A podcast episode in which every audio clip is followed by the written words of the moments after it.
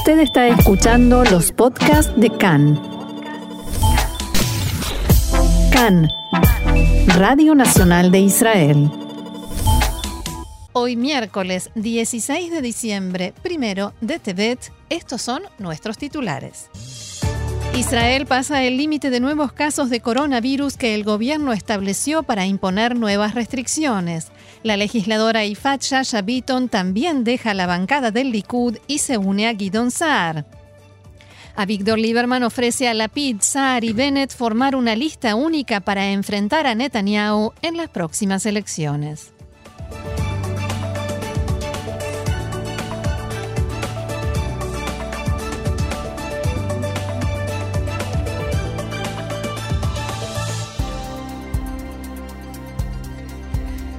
Vamos entonces al desarrollo de la información que comienza con los datos de coronavirus. Realmente nada, nada alentadores. Sí, sí, señor. Empezamos entonces. El Ministerio de Salud dio a conocer en la mañana de hoy que ayer fueron detectados 2.862 nuevos casos de coronavirus.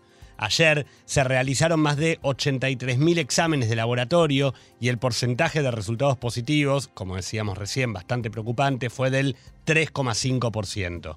Se trata de una cifra superior a la de 2.500 contagios establecida por el Ministerio de Salud como límite para imponer el, el endurecimiento de las restricciones. En este momento hay 381 pacientes en estado grave, de los cuales 138 están conectados a un respirador. Además, el número de fallecidos por COVID-19 asciende a 3.022 personas. El profesor Yuki Shemer, miembro del Comité Maguen Israel que asesora al gabinete de Corona, declaró esta mañana que no habrá más remedio que endurecer las restricciones a más tardar dentro de dos semanas. En declaraciones a Cannes, el profesor Schemer dijo que no se logró evitar que llegaran personas contagiadas a través del aeropuerto Ben Gurión o que cruzaran desde los territorios de la autoridad palestina a Israel, ni impedir reuniones y aglomeraciones en lugares cerrados. Respecto al miedo de parte del público a la vacuna, Schemer dijo que la gente no es un conejillo de indias y que la vacuna tuvo resultados asombrosos, muchos más de los esperados. La pandemia no terminará y no habrá inmunidad colectiva hasta que nos vacunemos, dijo el profesor Schemer.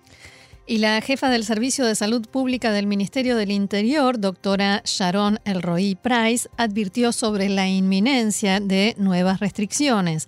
En declaraciones a Cannes este mediodía, Elroy Price dijo que el Ministerio de Salud recomendó hace ya una semana al gabinete de Corona que hay que tomar medidas drásticas para reducir la expansión del virus y que el aumento de las restricciones es necesario porque de lo contrario llegaremos al cierre general, el tercero en sus palabras. Eh, también el Roy Price calificó de negligencia las aglomeraciones en el aeropuerto Ben Gurión y explicó que la ley no permite obligar a quienes regresan al país a hacerse un examen de coronavirus. Respecto a las vacunas, dijo que hay que continuar y mantener el cumplimiento de las normas de prevención porque recién hacia marzo del año próximo se podrá apreciar la influencia de la vacuna a nivel nacional.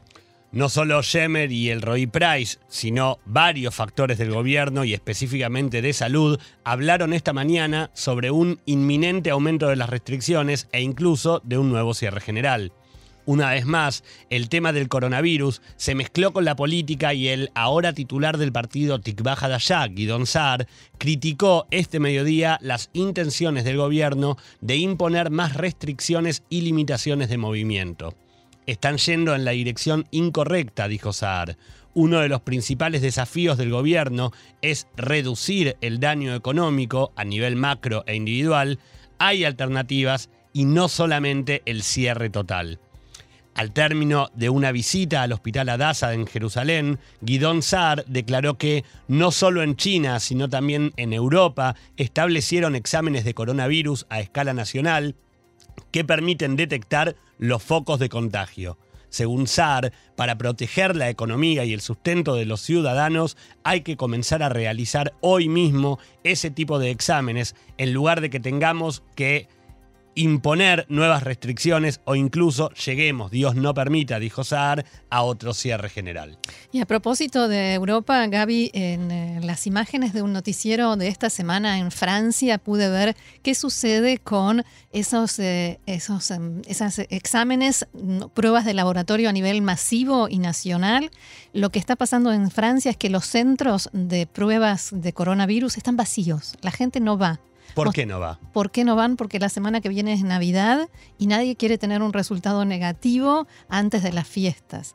Porque además el gobierno francés decretó cierre para fin de año, pero no en Navidad. Restricciones, pero no en Navidad. Entonces la gente, en lugar de ir y hacerse el examen y tener el resultado, lo que está haciendo es esperar, dejar pasar el tiempo para poder pasar la Navidad en familia y supongo que contagiarla también. En fin, un cuarto envío de vacunas contra el coronavirus llegó esta mañana al aeropuerto Ben Gurión. En los últimos seis días fueron enviadas a Israel casi un millón de dosis de la vacuna. El ministro de Salud, Yuli Edelstein, dijo hoy que las vacunas se han probado de todas las formas posibles y los mejores médicos con los que habló están convencidos de que su uso es seguro. En el marco de un debate en la Comisión de Trabajo, Bienestar Social y Salud de la Knesset, Edelstein dijo que está tranquilo respecto a la calidad de la vacuna y de la logística para la aplicación. También señaló que la tarea principal que ahora enfrenta su ministerio es combatir la información falsa distribuida sobre el tema. Abro comillas, la gente que distribuye fake news y pide al público que no se vacune no tiene responsabilidad ni conciencia, palabras del ministro de Salud. Las localidades de Abusnan y Majal Krum fueron decretadas esta mañana como ciudades rojas y la ciudad de Aco pasó a ser naranja. En este momento hay 180 localidades definidas como naranjas y rojas, de acuerdo al nivel de contagios de coronavirus, y en ellas vive alrededor del 60% de las personas que contrajeron COVID-19. A propósito de las vacunas, según datos del Centro para el Control de Enfermedades, este año aún no se ha detectado la presencia de gripe en Israel. Hasta hoy, casi 2.200.000 israelíes se han aplicado la vacuna contra la gripe. De las personas mayores de 65 años, dos tercios se vacunaron, mientras que lo hicieron menos del 10% de los adolescentes de entre 13 y 18 años. Menos del 60% del personal médico en los hospitales y mutuales de salud se vacunaron hasta ahora contra la gripe. Bien, y cambiamos de tema, o como se suele decir, cambiamos el ángulo de la información. El comandante del Sistema de Defensa Aérea de la Fuerza Aérea de Israel, general de brigada Ran Kohab, declaró esta mañana que la serie de ensayos realizados en la versión avanzada del sistema Onda de David y otros muestra que Israel tiene uno de los mejores sistemas de defensa aérea del mundo. Kohab dijo que en los sistemas probados se introdujeron varias innovaciones y actualizaciones que mejoran la capacidad de defensa multicapa del país. Abro comillas nuevamente, ningún sistema brinda una protección perfecta, pero la mayoría de las amenazas tienen soluciones y la serie de experimentos que realizaron que realizamos demostraron que tenemos esas soluciones, dijo el comandante del sistema de defensa aérea. Recordemos que las autoridades israelíes anunciaron en la tarde de ayer que se llevó a cabo con éxito una serie de pruebas del sistema multicapa de intercepción de misiles. Esto sucede, Rox, en momentos en que la tensión con Irán alcanza nuevos niveles tras el asesinato el mes pasado del científico nuclear iraní Mohsen Fakhrizadeh, del que Teherán acusa a Israel. En un comunicado conjunto, la Organización de Defensa de Misiles de Israel, ODMI, la Dirección de Inteligencia del Ministerio de Defensa y la Agencia de Defensa de Misiles de Estados Unidos informaron que, textual, completaron con éxito una serie de pruebas de intercepción con fuego real del sistema de armas contra misiles balísticos y de cruceros. Las simulaciones probaron capacidades de una nueva versión del sistema Onda de David para cohetes de medio y largo alcance, así como las del sistema Cúpula de Hierro, que intercepta misiles de crucero, vehículos aéreos no tripulados y otras amenazas. Una vez más, a decenas de israelíes que intentan viajar a Dubái no se les permite abordar los vuelos debido a problemas con la visa de entrada al país. Es el quinto día consecutivo en que se presentan problemas de este tipo, sumado a los que ya hubo antes. Una fuente de la Autoridad de Aeropuertos declaró a Cannes que hay inconvenientes prácticamente en todos los vuelos a Dubái. El tema de las visas realmente no se resolvió y continúa el caos. Esto genera grandes aglomeraciones en el aeropuerto, dijo esta fuente. En los últimos días viajaron a Dubái unos 4.000 israelíes entre 10 a 13 vuelos diarios. Ahora es momento de política. La Knesset no votará esta semana la ley de disolución del Parlamento y convocatoria a elecciones anticipadas, luego de que en la tarde de ayer el partido Likud lograra obstruir la presentación a votación, algo que en el lenguaje parlamentario se conoce como filibuster. La votación del proyecto presentado por Azul y Blanco, recordemos, y que cuenta con el apoyo de prácticamente toda la oposición, estaba prevista para el lunes, pero el presidente de la Knesset, Yariv Levin, del Likud, postergó la votación y la colocó en el último punto del orden del día de ayer martes. Después, unos 60 legisladores del Likud y otros partidos solicitaron dirigir la palabra al Pleno y los partidos ultraortodoxos pidieron que la sesión finalizara a las 4 de la tarde para dar a los legisladores tiempo suficiente para asistir a ceremonias de encendido de velas de Hanukkah. Por tanto, la sesión terminó sin que se llevara a cabo la votación de esta ley, que tendrá que esperar hasta la semana próxima. Llegó un momento, Gaby, en que ya no sabían de qué hablar. Muchos hablaron de Hanukkah, de, explicaron la historia, las tradiciones, porque no tenían ya nada para decir, pero querían estirar el tiempo para que no se pudiera votar esa ley. El partido creado por el ahora ex parlamentario Guidón Saar, también ex miembro del Likud, comienza a tomar forma. La legisladora Ifat Sasha Vitón anunció en la tarde de ayer que se incorpora al partido de Saar, que ya tiene nombre, como habíamos dicho antes, Tikva Hadashah, la nueva esperanza, y nada menos que en el segundo lugar de la lista. Hoy estoy feliz y orgulloso de anunciar que mi socia en este camino será la parlamentaria doctora Ifat Sasha Vitón.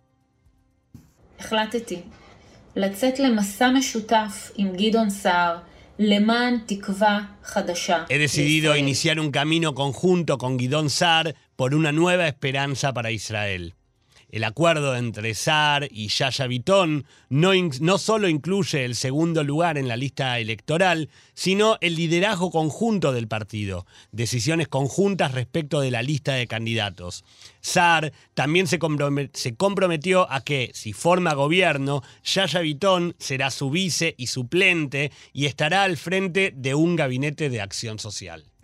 Inmediatamente después, Ifat Shasha fue retirada del grupo de WhatsApp de parlamentarios del Likud, a pesar de que la legisladora dijo y sostiene que no piensa renunciar a su lugar en la Knesset, en el Likud de inmediato le exigieron que deje su escaño y la declararon como tal parlamentaria renunciante. Así lo explicaba el titular de la coalición, legislador Miki Zohar del Likud.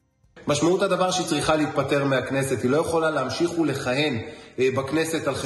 Esto significa que ella debe renunciar a la Knesset. No puede seguir ejerciendo el cargo en la Knesset a cuenta del Likud del partido. Eso no es justo ni razonable. Dicho esto, Zohar envió la correspondiente carta formal declarándola parlamentaria renunciante. De todos modos, ella lo está peleando porque en realidad no pertenece al Likud, sino que vino como miembro del ex partido, del entonces partido de Moshe Kahlon, Kulanu, y permaneció en la bancada del Likud, con lo cual ella dice que no tiene que renunciar. Que debería quedarse. Sí, señor. Quienes tampoco están muy contentos con la decisión de Yasha Beaton son los integrantes del partido Yamina, de Naftali Bennett, que le habían ofrecido el cuarto lugar en la lista. Así que ahora están tratando de convencer a sus potenciales votantes de que ella no es suficientemente de derecha. El Likud también parece tener problemas con Yamina. Reshet Bet, la emisora en hebreo de Cannes,